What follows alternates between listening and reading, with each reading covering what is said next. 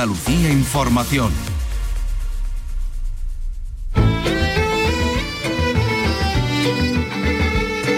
En RAI, Andalucía es cultura. Con Vicky Román.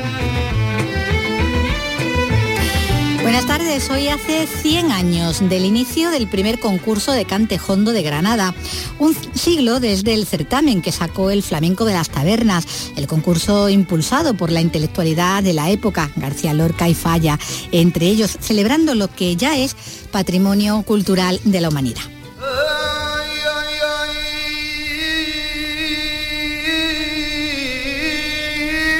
En Granada el Festival de Música y Danza se hace eco de este centenario, como nos van a contar enseguida. Pero también tendremos que hablar de otra cita con el flamenco, en este caso, bueno, más allá de nuestras fronteras. Carlos López, buenas tardes. Buenas tardes, efectivamente. 15 compañías, 8 de ellas por primera vez, actuarán en el Festival Flamenco de Londres, que vuelve, regresa tras dos años de espera con su edición número 17 este año, con nombres consagrados como Tomatito o Estrella Morente y artistas de la generación Z, es decir, menores de 30 años como Ángeles Toledano o Paula Comitre. El flamenco, patrimonio de, de, la humanidad. Y enriqueciendo nuestro patrimonio encontramos hallazgos como el que hoy nos ocupa en Algeciras, un yacimiento de una fábrica de salazones de la Baja Edad Media.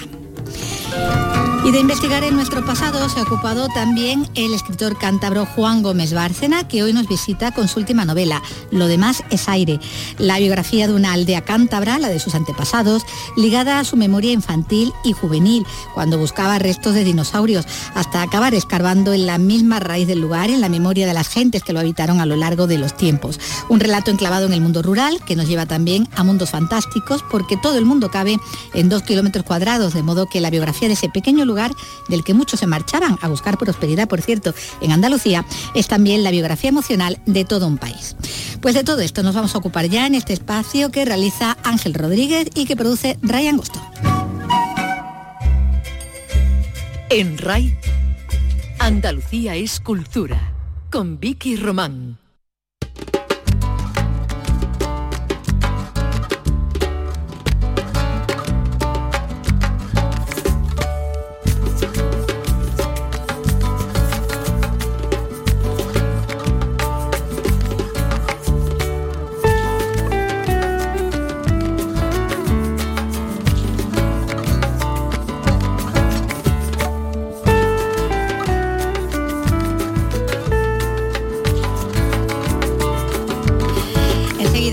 Ir al flamenco con todos esos que tienen que contarnos, sobre todo también de, desde Granada, pero empezamos en Algeciras, donde se ha encontrado un vertedero de pescado de la Baja Edad Media, en el yacimiento de una fábrica de salazones. Es un hallazgo que va a permitir conocer con, con mucho más detalle las costumbres de la pesca y las especies que existían en aquella época, pues eh, en esa zona, como nos cuenta Susana Torrejón. En este yacimiento de la fábrica de salazones han encontrado el vertedero de pescado, pero también el cerramiento de la instalación, lo que permitirá a los investigadores saber cómo funcionaba el complejo industrial completo. Rafael Jiménez Camino es el arqueólogo municipal de Algeciras. Un vertedero de pescado donde se han eh, limpiado los lomos para eh, posiblemente utilizarlos también para la salsamenta y se han vertido, eh, con lo cual tenemos completos las partes esqueléticas del pescado para comprobar las tallas con las que se pescaban y el, tipo de pescado que ahora va a ser analizado por un eh, arqueólogo especialista en, eh, en ictiología. Se trata de uno de los yacimientos más importantes de factoría de salazones de la Baja Andalucía. Pues, pues, de hallazgos, algunos además arqueológicos, sobre todo del pasado de, de las gentes, se ocupa la novela de la que vamos a hablar ahora.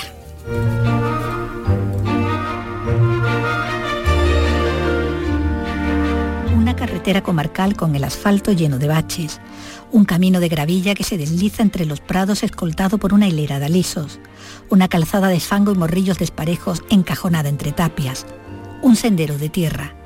Eso es Toñanes, un camino mejor o peor pero siempre camino, un pueblo hecho solamente para eso, para pasar, para que ni los acontecimientos ni las personas se detengan nunca. Y pasan, pasan los buhoneros, pasan los peones, pasan los peregrinos que vienen a curar una lepra o los remordimientos de un crimen antiguo. Santiago, pasa un Renault Clio rojo, cuatro reclutas de la compañía de coraceros del capitán Fernando Velarde, los ciclistas de la Vuelta a España en la etapa Santander Lagos de Covadonga con Perico Delgado a la cabeza, un oidor de la Chancillería que viene a mediar en una cuestión del Indes.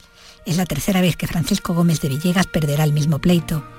Pasa un 20 caballos hispano-suiza. Pasa un pelotón de milicianos que empujan una ametralladora Maxim de calibre 7.62 encasquillada. Pasa una calesa con las cortinillas echadas. Pasa la furgoneta del pescatero los martes. Pasa Luis el frutero los miércoles. Pasa el repartidor de la panadería todos los días y deja colgando de la manecilla de cada puerta los panes que se le pidan. Pasa la camioneta de los helados, cada año más vieja, y los niños que se arremolinan en torno cada vez más escasos y cada vez menos niños hasta que deja de haber niños y por último deja de haber camioneta y helados.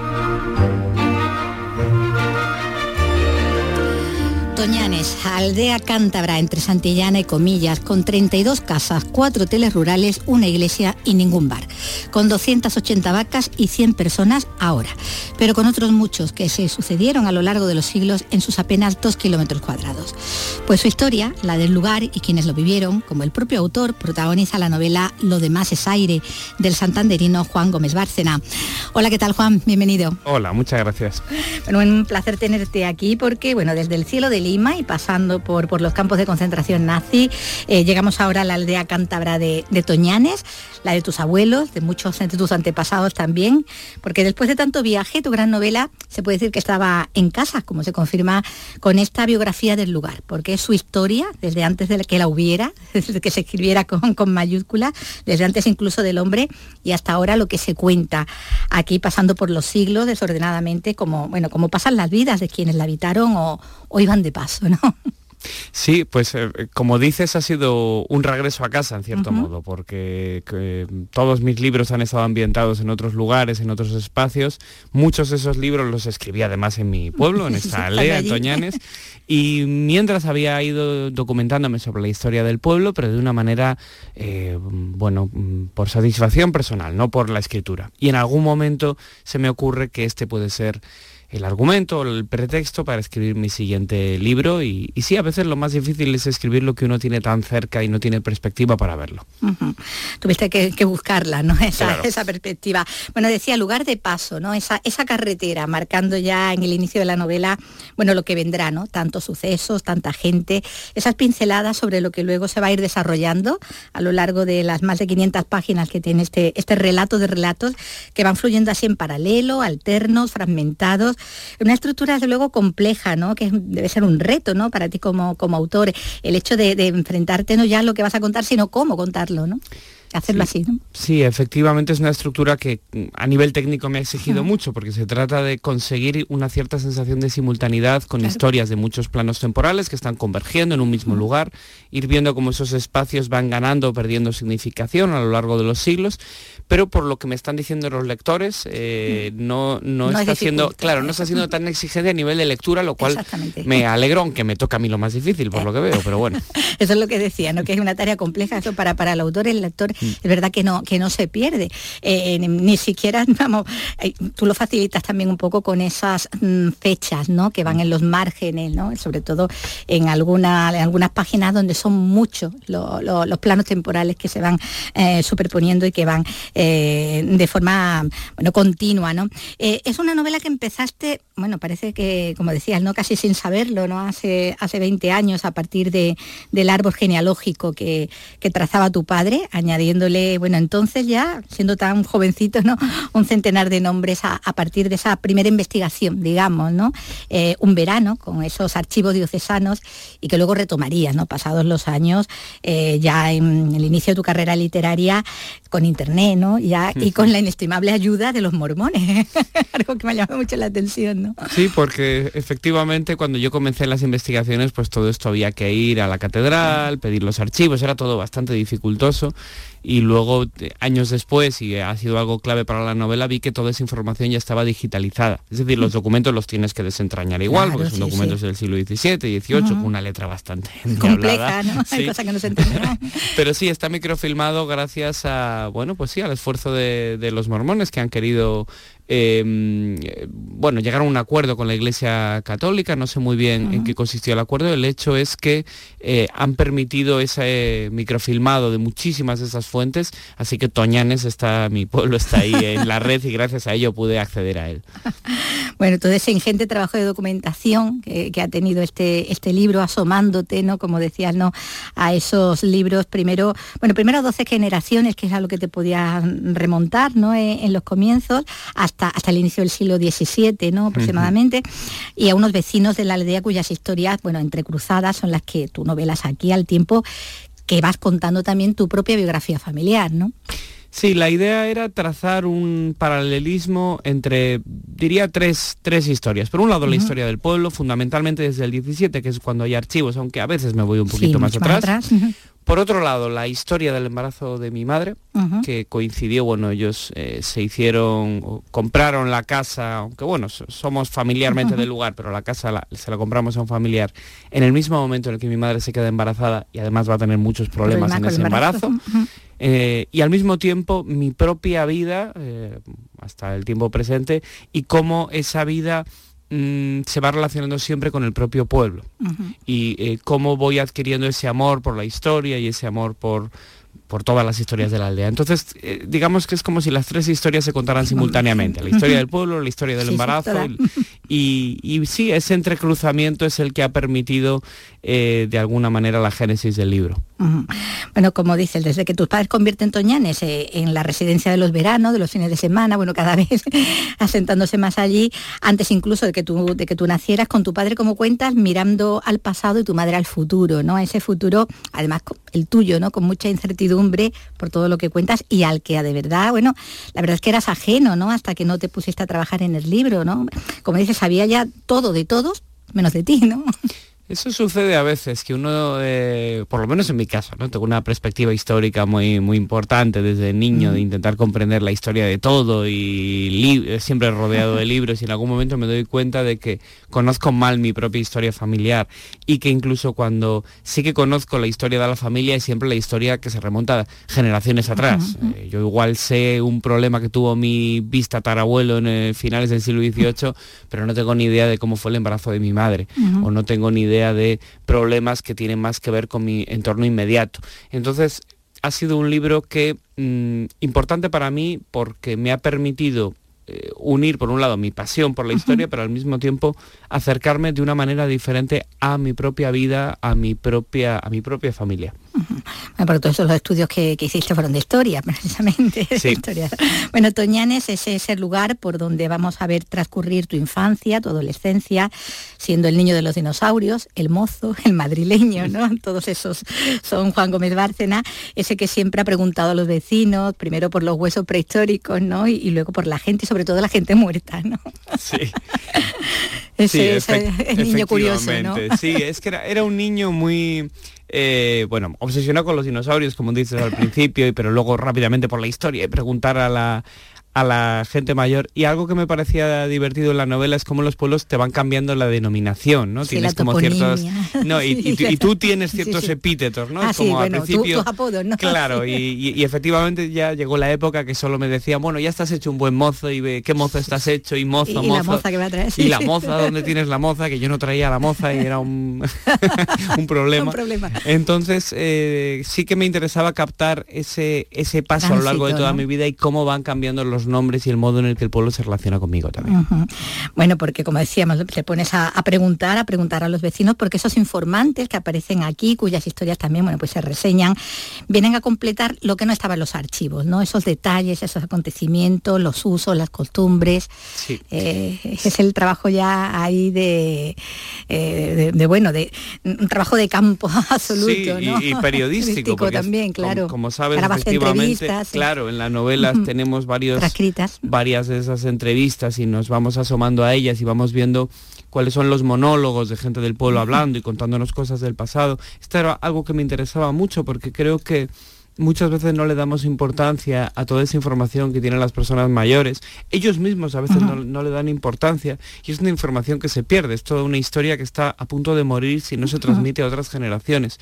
Y yo era algo que notaba mucho con los informantes del pueblo, que yo les preguntaba y siempre empezaban por decirme, pero eso qué importará, hijo, a quién le va a importar, Y, sabían que yo estaba haciendo una novela y me decían, pero eso a quién le va a interesar. Y yo les decía, de verdad que le va a interesar a mucha gente, vosotros contadme. Entonces este ejercicio de, resurrección de la memoria también me parecía muy importante. Bueno, de, auténtico antropólogo, ¿no? Lo que estás haciendo aquí. El, arqueólogo, el pequeño arqueólogo, devenido también en antropólogo. Uno reconstruye, como decimos, las historias de esas personas muertas y enterradas, ¿no? Como, como consta en los libros, ¿no? Algunas hasta, bueno, enterradas más de una vez, porque se da el caso. como, decimos, eso consta en los libros, ¿no?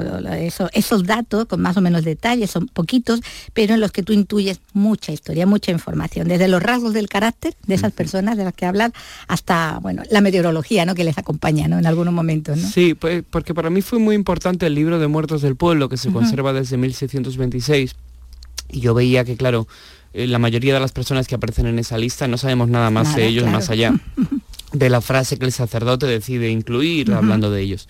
Entonces yo hice un ejercicio de imaginación y de reconstrucción de esas biografías. A veces sí he podido casar ciertas personas pues, con otros documentos, con pleitos o, o, padrones o lo que sea, y entonces yo puedo saber cosas de esas personas. A veces aparecía alguna información que anotaba el sacerdote que me resultaba misteriosa, Igual alguna referencia sobre el modo de muerte que te quedabas sorprendido y esto cómo habrá sido. Entonces, eh, muchos de los personajes de la novela son personajes reales en los cuales yo hago una reconstrucción eh, imaginada, eh, por, supuesto, de esa biografía. Se llenan los huecos, ¿no? Decimos de la memoria con la documentación y también con la, con la imaginación, alternando esas historias de, mm, bueno, el gentilicio son los toña, toñanejos, de los toñanejos por los diferentes siglos, algunas, bueno, tan detalladas como ese interminable pleito, hablabas antes de eso, ¿no? Mm. Al que uno de ellos dedica su vida, ¿no? De hecho, ese sí deja ese legado de miles de cuartillas que hay en los archivos de pliegos y, luego también esa rencilla, ese odio para todos los descendientes, ¿no? de, las dos partes, ¿no? Y ahí están las nietas de sus nietas. Que siguen enfadadas, no saben por qué, pero están enfadadas. sí. ese pleito, por cierto, fue una de las bases eh, más útiles porque efectivamente todo ese pleito se conserva y a mí me llamaba la atención que por una finca de un tamaño ridículo, 26 eh, años creo recordar de, pleitos y, entonces te das cuenta de, bueno, de la idea del honor montañés y de cómo eh, lo que se estaba poniendo en juego era algo que es mucho más allá que el dinero, que la tierra. Entonces también ahí traté de imaginarme qué pudo pensar esta persona y qué pudo, qué pudo sentir cuando perdió el juicio. Bueno, perder el juicio. lo perdió de las dos maneras, sí, me estaba dando cuenta según lo decía. bueno, vemos como, como a menudo también estos, estos vecinos no miran más allá de la aldea. Ellos, bueno, eh, en ese aspecto son, también son, son, muy suyos, expulsan a los de fuera, ¿no? Como, como vemos con el caso de los gitanos. Minimizan incluso los estragos de la guerra. Ellos dicen que no hubo muertos y si los hubo, bueno, como no eran de allí, no eran del no eran de la aldea, eh, no quieren marcharse del terruño, aunque algunos de sus hijos, bueno, se tengan que buscar la vida lejos. Eh, y bueno, antes de irse a, Madrid o al extranjero se iban a hacer las Andalucías. Hay varios personajes y de hecho, bueno, tú has heredado lo ser la Casa Sevilla, La Casa de Sevilla, ¿no? Efectivamente, Toñanes es, curioso porque es una aldea que tuvo muchísima relación con Andalucía, ya desde el siglo XVI que empieza a haber informaciones al respecto. Muchos toñanejos se van a, Jerez, se van a Sevilla y se van a Cádiz sobre todo a eh, poner vinaterías generalmente. Ah. Eh, entonces muchos se dedican al comercio de vinos, parece ser que era un negocio más o menos lucrativo, algunos volvieron adinerados, es lo que llamábamos en Cantabria jándalos, eh, que viene de ándalo, de Andalucía, y la J, que la, ponemos en todo. Entonces eh, es muy curioso porque efectivamente hay una relación muy fuerte que luego ya se ha perdido un poco, ¿no? Ya no, no es tan, tan evidente más que en la toponimia. Efectivamente, la mía es la casa Sevilla, mi tío abuelo vino a Sevilla estuvo aquí varios años, aunque él regresó mm, con menos fortuna, ¿eh? no, él no hizo dinero. Bueno, pues le dio por la casa Pero la casa estaba, bueno, y la casa sabía muchas cosas que hacerle, como, como vería tu madre, ¿no? Desde el principio, ¿no?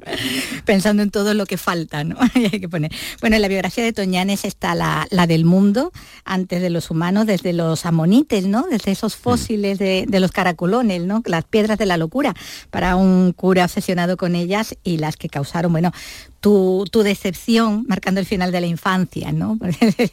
Ese, niño que estaba mm, confiado en que encontraría dinosaurio, obsesionado con el tema antes de Parque Jurásico, que sí, está el mérito, ¿eh? que después los demás apuntaron, pero... sí, es que la tierra de, el, suelo geológicamente de Toñanes es de, la época cenomaniense, del Cretácico, y efectivamente es posible encontrar muchos amonites y algunos otros fósiles, y me parecía bonita esa idea de utilizar el, el amonites como ese modo en el que el niño ese niño que soy yo, comprende que, si hay, él lleva toda la vida buscando dinosaurios allí, pero si hay una monites es que ahí hay agua. y si hay agua, como mucho un plesiosaurio, pero un tiranosaurio ya no va a encontrar. El tiranosaurio para el que está buscando espacio además. Claro, a ver dónde, lo coloca cuando lo encuentre, pero no. Entonces me parecía una, una imagen bonita y al mismo tiempo, como citabas, ¿no? A ese sacerdote que se obsesiona en el siglo eh, principios del 18, sí, con los amonites, porque algo que siempre me llamó la atención es qué explicación se daría antes de, bueno, teorías evolutivas o científicas sobre la aparición de fósiles. Claro, ¿cómo lo verían ellos? ¿Cómo lo verían? para ellos? Entonces, eh, ese personaje es uno de los que más me gusta, ¿no? Esa idea que intenta reconstruir de, qué pueden significar esos, esos fósiles. Esos vecinos que vienen a traerle todo lo que van encontrando, ¿no? Y entre eso hay tesoros, y entre eso hay tesoros que nunca va a poder identificar. No interpretan, El personaje, bueno, porque, bueno, decíamos antes, ¿no? Está toda la tradición oral, está todos los mitos, las leyendas, en esos cuentos de esas siete viejas que hilan, eh, convencidas de que con ellas se acabará, como decías antes, ¿no? Una vez que, desaparezcan se acaba todo, mm, mm, sin saber que, bueno, aquí están ahora recogidos, ¿no? Muchos de ellos. Sí, pero efectivamente, y ahí está, como dices, el ejercicio de antropología, pero es muy triste porque efectivamente había muchas historias y leyendas populares pues, relacionadas con ojáncanos, trentis, figuras de la mitología cántabra, que ya nadie en el pueblo conoce. Yo he tenido que recurrir a otro tipo de tradiciones, pero no a la del pueblo. No la del porque pueblo, porque ya, no, queda ninguna huella. Y sabemos que sí se contaban esas historias, porque hay lugares en mi pueblo y en el vecino que se llama la cueva del ojáncano, por ejemplo. Y bueno, entonces sí que contaban historias de ojáncanos. El ojáncano es un cíclope enorme. Y, y claro, me daba mucha pena que se perdiera y he hecho un ejercicio de reconstrucción yendo a otros pueblos y a otras tradiciones cercanas que me han permitido imaginar posibles cuentos que se contaran. Se contaran. Bueno, eh, están recogidos hasta, hasta los refranes. El refranero, hay una batalla de refranes, un poco como las peleas de gallonetas. Efectivamente. sí, me consta que eso se hacía a veces, ¿no? Eh, pues, generalmente mujeres mayores que contaba cada uno un refrán y, la otra tenía que Replicarle exacto empezar con un refrán que o sea que empezara por la misma palabra o frase que terminara el otro. Entonces eh, me parecía bonito ese, ese ejercicio. Bueno están aquí las historias de hombres y mujeres que vivieron bueno sin sobresaltos unas vidas digamos tranquilas los que pasaron por tragedias de, todo tipo. Eh, están esas madres sin hijos no llenando el vacío incluso aprendiendo a escribir como el personaje de, de Francisca. Eh, y hijos eh, eh, enfermos o débiles, ¿no? que a veces bueno, se consideran una desgracia monstruosa o, tan cómicos como para servir de chanza, ¿no? También el Bernardo, Bernardito frente al Bernardo poderoso, ¿no? Esas dos caras de, la misma manera. Ah, hombres y mujeres que aman, que sueñan, que sufren en distintos momentos del tiempo, como vamos a ver, en distintas edades de la humanidad, pero al final tan parecidos, ¿no? Sí, porque muchas veces eh, cuando analizamos la historia, creemos que las personas del pasado son sienten de una manera netamente diferente a nosotros. Obviamente hay diferencias, en el momento en el que hay otro uso del lenguaje y otras formas de vida, cambian la manera de percibir ciertas emociones, pero hay ciertas emociones eh, muy intensas y, de una naturaleza muy evidente que, no cambian. Eh, me sorprendía, lo, hablaba hace poco en otra entrevista, cómo uno puede encontrar libros en los que se dice que las mujeres en el siglo XVII eh, no sentían mucha pena por la, por la muerte de sus hijos porque era muy habitual. sí, tenían muchos. Y dices, hombre, pues no parece lo probable. Lo probable, lo, lo que es más posible, es que, dado que esas mujeres dada vez nos dejan testimonio, y que muchas veces los varones, que son los que toman el testimonio, no dejan registro de las emociones de esas mujeres, pues quizás parece que hay una cierta frialdad, pero es una frialdad que nace más bien del sesgo de que no tenemos información suficiente. Entonces, claro, yo en mi libro he querido hablar mucho de ese de ese dolor y de esa mm, bueno y de todos esos sentimientos bellos y dolorosos asociados a la maternidad. Es una novela en la que como dices hay muchas madres. Eh, de hecho el, propio título no eh, lo demás, es, aire, claro, que apela al, refrán amor de madre lo, demás es aire y varias veces en la novela hay como guiños a esto y, efectivamente se trata para mí de mostrar cómo son personas del pasado, pero que tienen mucho que ver con nosotros. Decías antes, ¿no? De cómo hay cosas que sí que cambian, aunque, por ejemplo, las relaciones sexuales, ¿no? Se va viendo también, ¿no? A lo largo, eh, cómo varían en diferentes épocas, ¿no? Diferente tiempo, ¿no? Sí, eh, cambian, por supuesto, muy, Todo eso es en una página, ¿no? Sí, de, muchas cosas. Y, por ejemplo, en eso que mencionas, pues eh, el juego era narrar una relación sexual de principio a fin, pero eh, despiezada, mostrándola eh, o mm, uniendo eh, fragmentos de escenas sexuales de diferentes momentos de la historia. Y nos vamos dando cuenta de cómo ha cambiado la manera de relacionarnos, la manera también de, de, mm, ver a una mujer o de mm, estar de alguna manera eh, interesado en su deseo, en fin, toda una serie de, elementos que a mí me gustaban en la novela, jugar como si fuera un Frankenstein de diferentes tiempos que componen un gran cuerpo, que es el cuerpo de la historia y el cuerpo de la historia del pueblo, un pueblo que es un pueblo concreto, pero que es el pueblo de cada uno. De cada uno, sí, sí, como decíamos antes, ¿no? Desde lo, de lo, ¿cómo se dice? lo local a lo universal, Exactamente. bueno, son, están ahí también historias olvidadas, como las de ese marino, ¿no? De, de Toñanes, que podría haber sido de los primeros en pisar la, la Antártida, ¿no? O historias divertidas, como la de tu descubrimiento del tritón y la respuesta de, la universidad tu consulta con el dibujo a escala, ¿no? la, idea, lo del tritón es absolutamente cierto. Me ocurrió que, claro, yo vi, una lagartija con unos colores muy raros, con 8 o 9 años, y acabé escribiendo a la universidad porque entendí vagamente que allí me podían dar una respuesta de si eso era un dinosaurio o no y fue increíble porque efectivamente me contestaron, me regalaron un libro y me quedé sorprendidísimo ¿no? Eh, de, cómo muchas veces hay estos gestos humanos que hacia los niños que a veces no les damos la suficiente importancia, pero que nos quedamos con ello, nos emocionan y nos, y nos cambian. Quién sabe si yo he acabado investigando porque sentí ya con 8 o 9 años que la investigación era algo que se premiaba. Sí, sí, sí, sí. bueno, porque está, como decimos, tu historia, eh, el germen de todas las historias en el fondo, ¿no? Que luego vendrían, eh, vendrían contigo, ¿no? En tu carrera de escritor.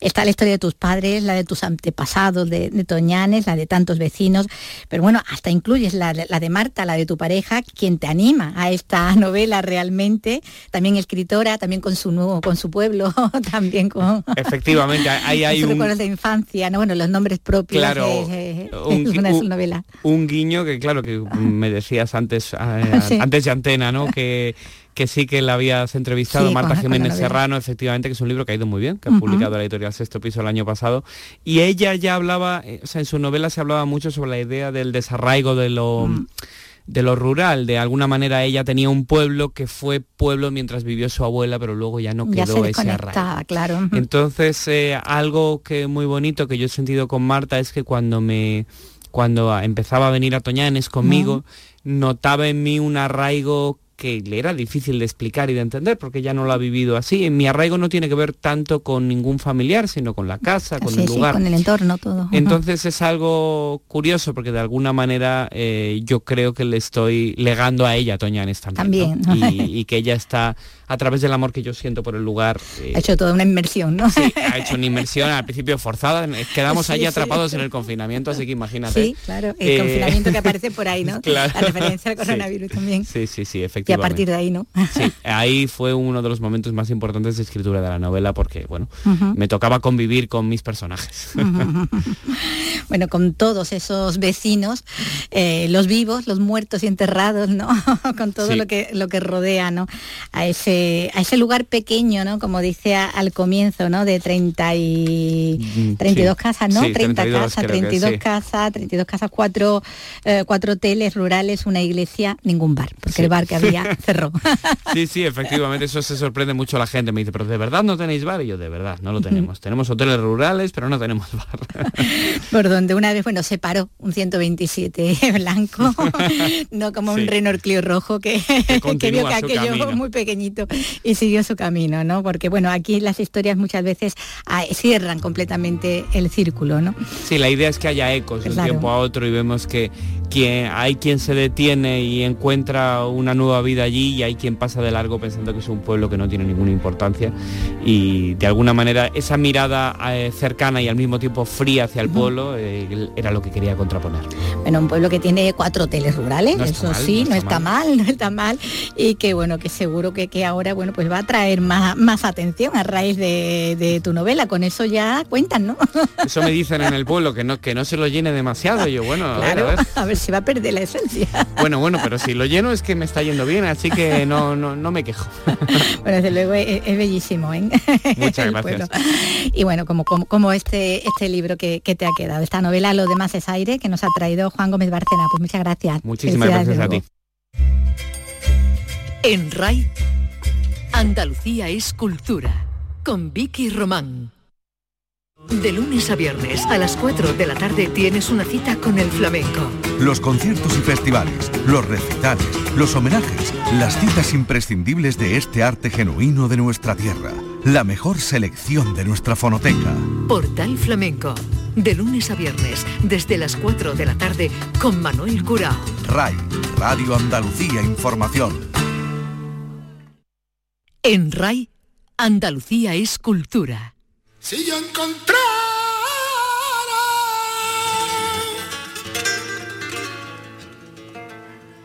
Y con, flamenco vamos ahora, como adelantamos al comienzo y ahora ya después de, esta inversión como hemos hecho en la, en la, novela de Juan Gómez Bárcena.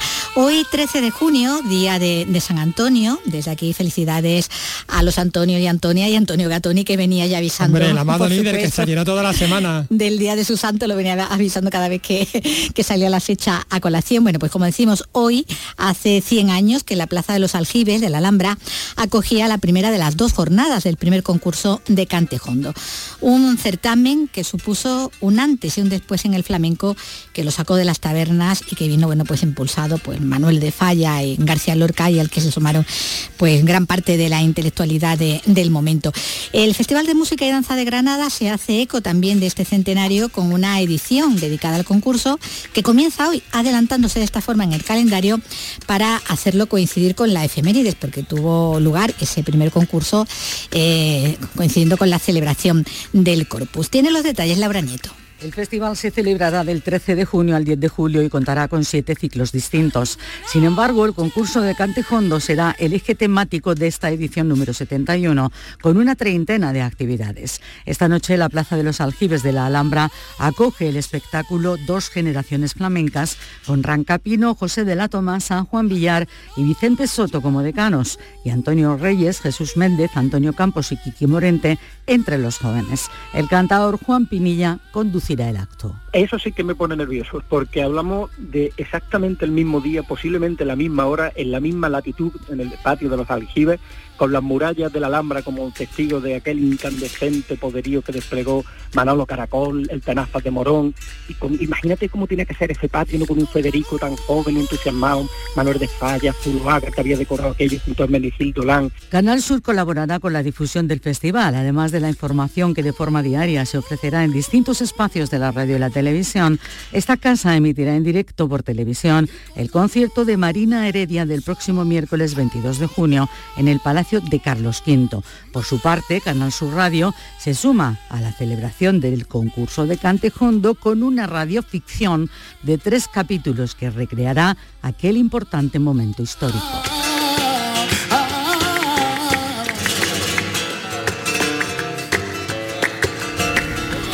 Bueno, el flamenco en Granada y el flamenco que llega también a Londres.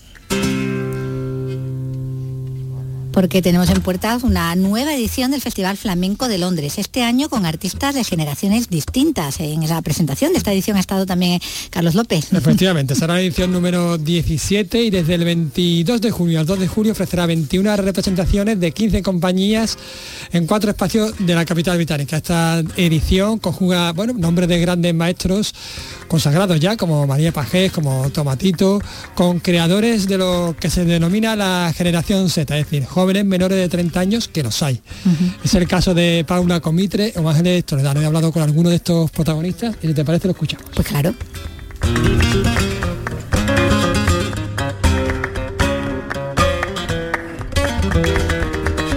Marín, hola, ¿qué tal? Buenas tardes, Miguel. Buenas tardes. Bueno, vamos a empezar, antes de hablar de Londres, vamos a empezar de, hablando por, Nueva York. Eh, hacemos un balance, ¿qué tal estos 20 años? Wow, bueno, pues primero muy feliz porque hemos podido, estábamos ahí como, ¿cómo se dice esto? Un coitus interruptus. Nos habíamos quedado a mitad con no poder celebrar el 20 aniversario que estaba previsto en el 2020 y por fin, por fin este año hemos podido tener la celebración, ha tenido una respuesta del público maravillosa. Yo no olvidaré nunca ese momento de muchos artistas como ha sido Miguel Poveda, Manuel Liñán, esa ovación que Manuel tuvo en el teatro. Y era muy curioso ver cómo el público emocionado de ver a Manuel emocionado. Esa retroalimentación de ese, de ese final, de esa ovación maravillosa, bueno, pues eh, para mí doy como, me, siento como, decir, círculo cerrado, satisfecho completamente. El público emocionado de ver, de ver al artista emocionado. Es que claro, hay que eh, recordar que ellos se fueron y justo fue cuando detonó todo. ¿no? Bueno, vamos a hablar de, vamos a centrarnos en el Festival de, Londres, que estamos, lo tenemos a la vuelta de, la esquina. Son, creo, 17 compañías, 15, compañías. ¿no? Si son 15 compañías. 8 nuevas, ¿no? Completamente, 8, por primera vez, ¿no? Sí, más de la mitad de la programación. Pues sí, porque es verdad que, primero, el leitmotiv del festival de este año está, muy unido con el futuro, es creando en presente y transformando el futuro. Entonces era muy importante dar pues ese, espacio para lo que es para nosotros lo que es la generación Z y esa forma nueva, esa forma nueva de entender el flamenco de la generación que tiene ahora menos de 30 años.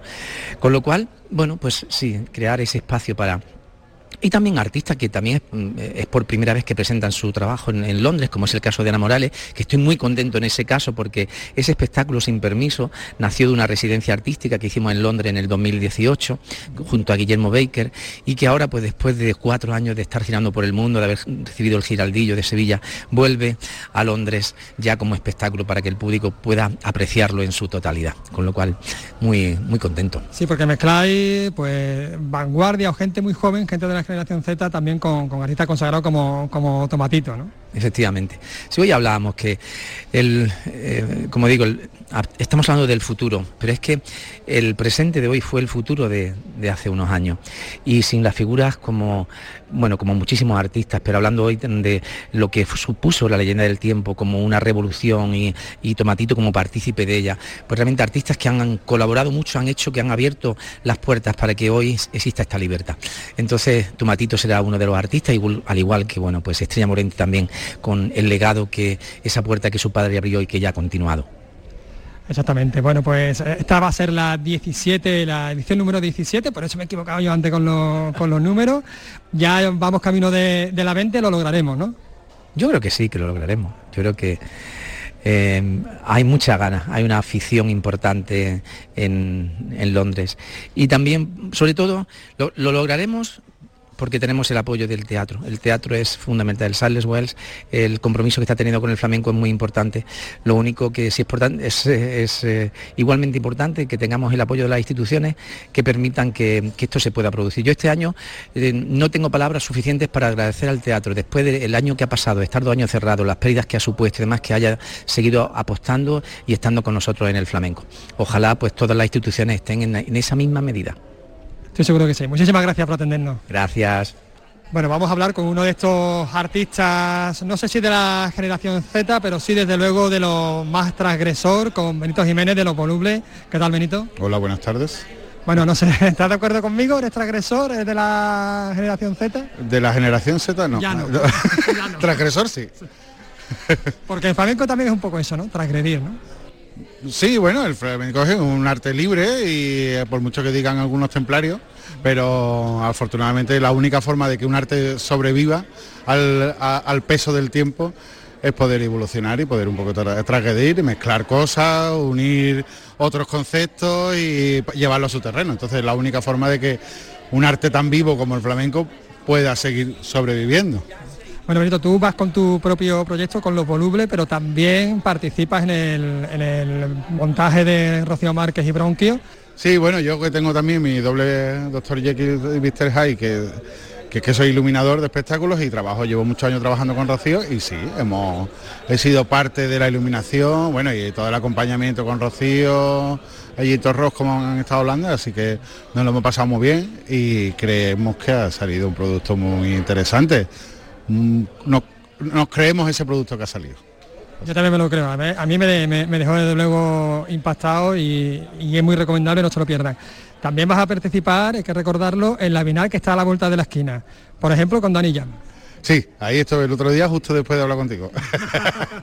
sí, bueno, con Dani Llama, eso ya estamos hablando de, iluminación, con Dani Llama, con Segundo Farcón, Raúl Catizano y Perrate, con Marco y Chloe, con La Tremenda y conmigo, con mis cosas de jaleo y crime. Jaleo y crime, efectivamente, porque hay que recordar que el flamenco no es un crimen. No es un crimen, pero hay delincuentes. Y el jaleo es un, es un delito. El uso que se está utilizando, que se está haciendo por parte de todo un movimiento muy cool de la palabra jaleo, creo que hemos decidido decir que eso sí es un crimen. Que el jaleo ese del puestecito de la calle Feria, eso es un crimen. Eh, la lista de Spotify de Nuevo Flamenco, que se llame Jaleo, eso es un crimen. Jaleo es un lugar de reivindicación, es una palabra bulliciosa, es una palabra anónima. Y ahí es donde nos queremos enganchar nosotros, a ese jaleo. A ese jaleo también nos vamos a enganchar nosotros. Muchísimas gracias, Nito Jiménez, de Voluble. Gracias, Carlos. Hay mucho jaleo porque nos hemos venido para adentro, porque es que estábamos en, el patio y hace un calor, de verdad. O sea, esto de la ola de calor es que es completamente cierto a esta hora. Estoy con Paula Comitre, esta jovencísima sevillana bailadora que, que nos va a atender. ¿Qué tal, Paula? Hola, buenos días. Buenas. Bueno, Paula, ¿qué llevas tú a, a Londres? Bueno, pues yo eh, comienzo el día 25 que estaré en la sala Rich con Cuerpo Nombrado, que es un proyecto eh, propio y me acompaña Juan Campaya a la guitarra, Miguel Ortega al cante. Luego al día siguiente nos vamos para Manchester, que lo hacemos eh, con el soporte del Instituto Cervantes. Luego vuelvo a Londres y me quedo cinco días, como ha contado Miguel, haciendo una residencia que, bueno, pues da soporte el Teatro Saldes Wells y comenzamos ahí un nuevo proyecto, una residencia que bueno, tengo muchísima ilusión de, meterle mano ya. ¿Y de ese nuevo proyecto qué va a salir? Pues esperemos que algo que, bueno, algo que me sirva a mí, eh, porque es verdad que hemos partido de una sensación eh, muy concreta y de algo eh, sentimental para poder llevarlo pues luego a la danza y al, flamenco, al arte en general. Entonces cuento con, con el espacio sonoro de Sabio y también con una visión externa y una guía de, Iván, que son dos artistas eh, propuestos por el, por el teatro y por el festival. Así que con muchísimas ganas de, bueno, pues comenzar este proceso que está en fase eh, de gestación todavía. No sé si, preguntarte por, por la Bienal. Hoy, pues bueno, aquí estamos ya con el verano eh, súper organizado para, poner todo lo que, esté en nuestra mano y para poder mostrarnos, mostrar el trabajo. Tengo muchísimas ganas y muchísimo respeto también, yo que, es un festival que he vivido desde pequeña, viendo artistas que admiro muchísimo. Así que nada, muerta de nervios, pero muerta de ganas también. Muerta de ganas también estamos nosotros de, verte. Muchísimas gracias, por atendernos. Gracias a vosotros, gracias a vosotros. Buenos días. Bueno, hemos escuchado unos tangos de, Ángeles Toledano brutales, luego los vamos a poner. Y así que aquí las tengo, la tengo conmigo. ¿Qué tal, Ángeles? Hola, hola a todos. Muy bien, muchas gracias por, bueno, por darme la oportunidad de hablar aquí con vosotros. Vas a actuar en, Londres, no sé si, si, es la primera vez que vas con un, con un, festival de estas características. Sí, es la primera vez que trabajo con, en este caso con Miguel Marín, dentro de la programación de Flamenco Festival.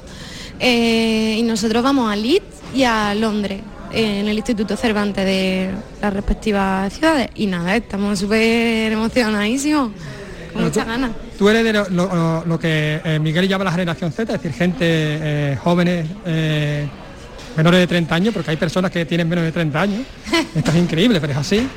Y eh, tú como, como joven artista, como joven cantadora, eh, ¿qué diferencias encuentras con otros artistas de, otras generaciones que han tenido que abrir, quizás derribar muros? Se han contado historias aquí muy curiosas, ¿no?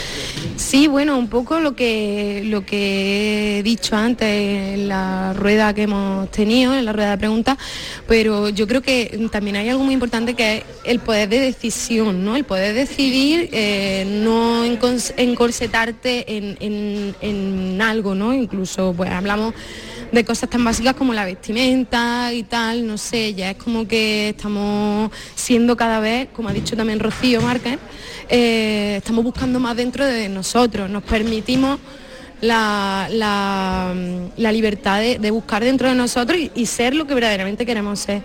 Entonces eso creo que es un cambio realmente generacional, ¿no? que, se, que, ahora pues lo tenemos a la mano y tenemos que explotarlo y disfrutarlo y mejorar cosas que para cuando vengan los futuros pues tengan otras cosas del camino abiertas. Porque también hay que reivindicar esos, espacios, o sea, no solo, no solo de, la, de lo puramente artístico, sino también de la, de la estética y de las actitudes. Claro, o sea, yo eh, fue algo que también como he dicho antes, ¿no? que, como lo tenemos tan claro, es, tan claro que ya eh, tenemos esa libertad de decisión en ciertos en ciertos aspectos de, la vida, eh, no en todos, obviamente. Mm, pero yo nunca he, tenido que vestirme como una flamenca, ¿sabes? O sea, yo nunca a mí no me gustaba directamente un, ponerme una mata romero en la cabeza y no me la ponía. Realmente pues salía como a mí me gustaba salir al escenario para eh, encontrarme más conectada conmigo misma. Entonces, ahora cuando me siento más conectada e, con, eso y es cuando estoy dándole mucha más vuelta a la estética, pero es que antes ya lo hacía sin darme cuenta porque vivimos en esa generación, eh, realmente. Bueno, y ahora te voy a preguntar por la Bienal, por ese espectáculo que estáis preparando junto a Sergio de, de López, ellas, tres voces, eh, femeninas, una del norte de, África, otra andaluza que eres tú y otra sefardí. Cuéntanos un poquito. Bueno, pues un proyecto precioso que tenéis que ir a ver el día 22 de septiembre. Eh, ah, qué guay, pues allí no veremos. Pues sí, súper guay, o sea, ha sido una experiencia chulísima porque además hemos hecho la residencia en Torrox, en Flamenco in Project, y ha sido una experiencia súper enriquecedora, poder aprender de otras culturas y en voz de mujer, ¿no? Eh, algo, y luego la fusión eh, que, ahí se crea, ¿no? Mm, yo me he dado cuenta que, realmente, o sea, ya lo sabía, mm, porque todos lo sabemos, pero te das cuenta de que el flamenco es un eh, es eso, ¿no? También es mestizaje, es una fusión. Yo, eh, es verdad que, el flamenco siempre ha sido una fusión porque ha estado fusionándose con diferentes culturas toda la vida. Entonces, cuando te encuentras con esos antecedentes o con, o con esos cantes o cánticos o cantos de esos países que realmente eh, han influido en el flamenco, pues algo que, es súper emocionante, la verdad. tuve muchos puntos en común, ¿no? Entre, entre todo este folclore que, compartimos. Sí, era... Eh, claro, había muchísimos puntos en común en cuanto a los giros, voces, eh, cómo, cómo, van haciendo las escalas, está allí, o sea, es que está allí ahí, sí, sí. Y bueno, y Sergio pues, ha tenido esta grandísima idea de juntarnos a las tres y yo súper contentísima, la verdad, de poder pertenecer a esto y enriquecerme y aprender y disfrutarlo. Y nosotros también que lo vamos a disfrutar. Muchísimas gracias, Ángeles Toledano, por, por atendernos. Muchas gracias.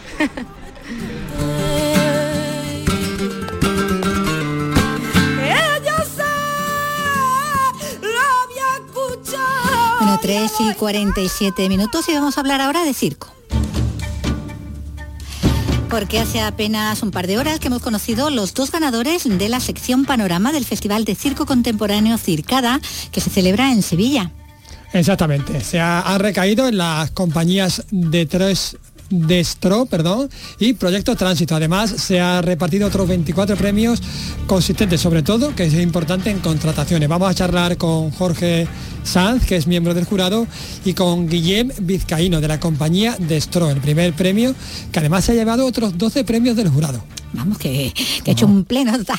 Bueno, hola ambos, ¿qué tal? Hola, muy buenas. Hola, buenas. Hola, bueno, voy a empezar por, por Jorge del jurado para saber, bueno, ¿qué, qué habéis tenido en cuenta a la hora de, de premiar? Hola, buenos días. Eh, me, me encuentro viajando, espero que me escuchéis bien. Sí, Que no sí. la comunicación, por Dios. Eh, bueno, me gustaría contar muchas cosas. En, en primer lugar, eh, tener en cuenta la importancia que tiene un festival como es Circada. Yo llevo 34 años en esta profesión y, y es maravilloso encontrarte con estos festivales en, a, a nivel a- en nuestro país, ¿no? Eso quiero ponerlo en, en- en valor porque es muy importante festivales como Circada que hagan esta labor que están haciendo. Y luego una cosa muy inédita que hace Circada, que es que los eh, miembros del jurado, que este año creo que hemos sido 40, eh, nos comprometemos a contratar esas compañías que premiamos, ¿no? Que me parece que esto es muy importante, o sea, lo que hace Circada. Eh, y en cuanto a la valoración, pues evidentemente cada uno tiene unos criterios, cada uno tiene una programación, pero es curioso, es muy singular que dos espectáculos, de, que los dos espectáculos que hayan ganado sean unipersonales y nos hablen desde la intimidad, desde la intimidad, desde, la, desde el lado poético que hay de las, dos propuestas ganadoras, ¿no? Eh, es, es muy sintomático esto, ¿no? Que hayamos premiado estos dos espectáculos, quizás poner en valor eh, lo pequeño, no en cuanto a la calidad, perdón, en la cantidad, sino en cuanto a la calidad, ¿no? Que no hace falta que un espectáculo tenga grandes dimensiones para que sea, sea bueno. Y en este caso, estas dos propuestas ganadoras han sido realmente fantásticas. En este. Guillem, ¿qué, qué significa para la compañía, para vosotros este reconocimiento? Recordemos que bueno, el premio este año son 2.000 euros, más efectivamente un contrato para participar en la sección oficial el próximo año. Sí, bueno, ¿qué significa? Eh, pues para mí ahora mismo porque tampoco ni me esperaba. eh, también es una apertura de, de llegar a- hasta Andalucía, ¿no? Y poder participar en Circada, que es uno de los festivales más importantes y reconocidos en Andalucía. Y mm, pues, hombre, pues este reconocimiento al final te hace creer en lo que estás haciendo, ¿no? Y te verifica que, que vas por el buen camino. Y bueno, y, y como ha dicho el compañero, ¿no? Que, que los jurados impliquen en que te den una, una fecha, una función en sus festivales, pues, pues qué mejor, ¿no? Que, que te nombren como premio y, y puedas seguir rodando, ¿no? Y mostrando tu arte, ¿no? Así que nada, estamos muy felices de, Un poco al, al hilo de lo que comenta, que te da cierta visibilidad, ¿no? Cierta relevancia internacional. Eh, tenemos que, recordar que acuden programadores de toda España, eh, son 40 miembros del jurado que son expertos en, en circo y a su vez miembros de, otro, de otros festivales, ¿no?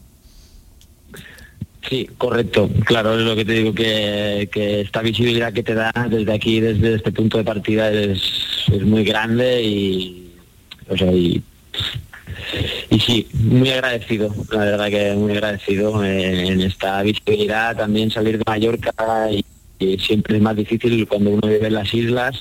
La gente cuando está fuera de la isla no lo entiende, pero siempre el mar eh, es un paso que hay que dar, que es una furgoneta, es un barco, ir hasta el lugar, que te conozcan.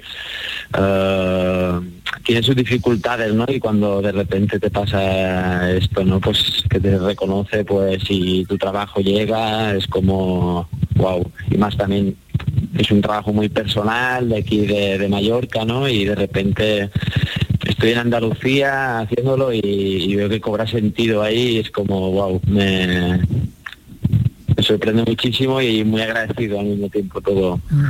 Guillem, bueno, yo, yo ayer pude disfrutar de la, de la gala circada, la verdad que me divertí mucho, me reí, me emocioné al mismo tiempo y estaba el teatro lleno. Eh, ¿Cómo es el, el público sevillano, el público andaluz de circada?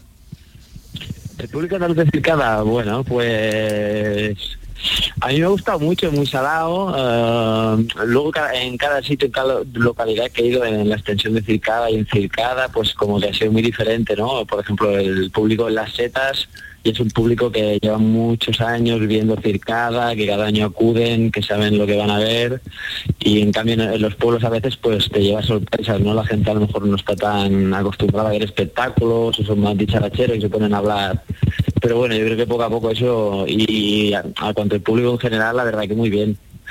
Uh, y aguantando como campeones el calor que ha hecho estos días, porque ha, ha sido terrible. ¿eh? Con luchar contra, contra los elementos. sí. Bueno, pues eh, escuchamos, vamos, hay mucha in- interferencia en la comunicación, solo queríamos, bueno, felicitar a, a- a los premiados y también, bueno, pues a- al jurado, ¿no? De, de, de- de Circada por, por su elección y que, bueno, y que siga, y que siga la fiesta, ¿no? La fiesta de- del circo. Pues muchas gracias a ambos. Muchas gracias a vosotros Gracias. y salud para Circada. Y hablamos ahora de, de danza y en Cádiz. Porque el movimiento formativo del Festival Cádiz en Danza llega esta semana a los patios de los colegios de la ciudad. Es una forma de crear afición, en este caso también a la danza, como lenguaje universal y como lenguaje de inclusión, como nos cuenta desde Cádiz Teresa Iribarren. La danza llega a los patios de cinco centros a través del hip hop de los gaditanos Andrés Núñez y Samuel Martí, una propuesta urbana para conectar con los más jóvenes y potenciar así su progreso artístico. La coordinadora de este programa es Cristina Alonso. El hecho de que podamos tener una programación expandida y situada en escuelas y aulas en específico nos permite ir haciendo un camino, un camino que, como dice muchos de nuestros poetas, se hace camino al andar y que, por tanto, es, un, es una pequeña gota de un gran camino que está por llegar.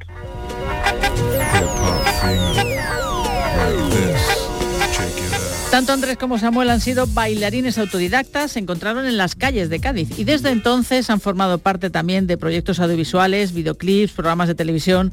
En esta ocasión irrumpen en los patios gaditanos para ofrecer un recreo diferente con el baile como protagonista.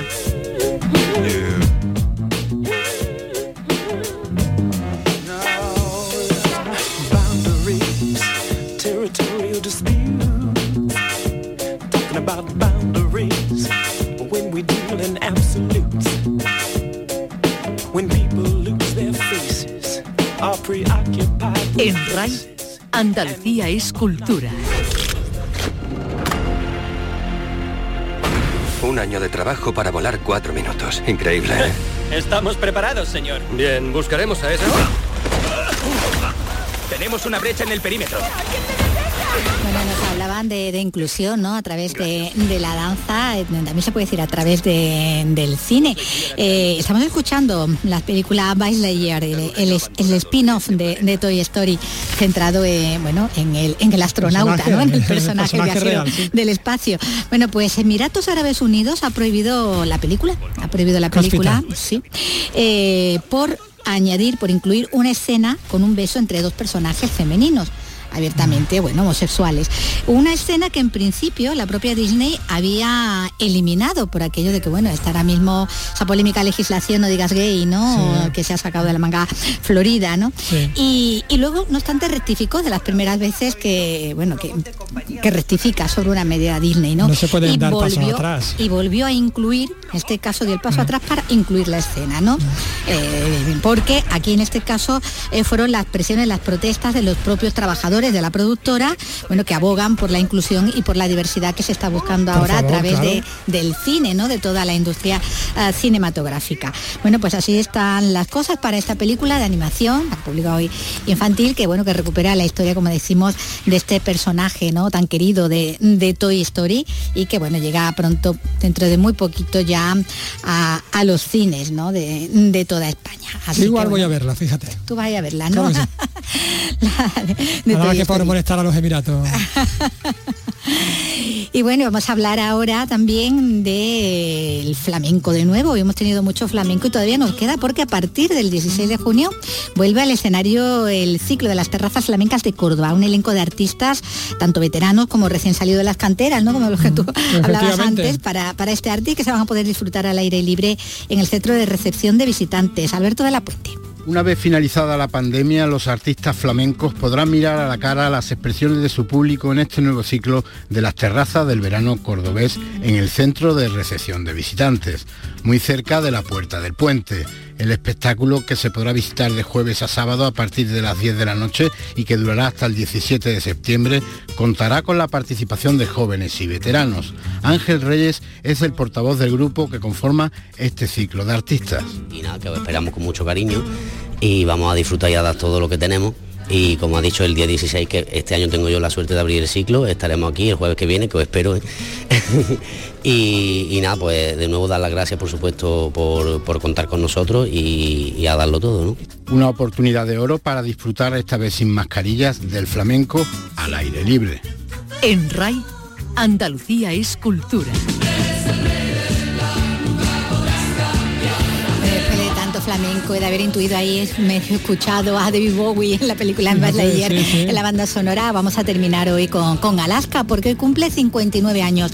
La mexicana Olvido Gara, o lo que es lo mismo, Alaska, de madre ascendente cubana, de padre asturiano, es la musa, la musa de la movida de finales de los 70 y principios de los 80, que llegó a Madrid muy pequeñita, y donde vivió bueno, pues los cambios musicales y sociales que se dieron en aquellos años de la movida. Empezó con el punk en Caca de Luce, luego Alaska, los Pegamoides, después en el 82 Dinarama, desde el 89 Fangoria, dejándose arrastrar por la, por la electrónica, muy popular con su, con su pareja, con Mario la, la bola de cristal. la bola de cristal, por Dios. Bueno, pues con ella nos quedamos. Hasta mañana.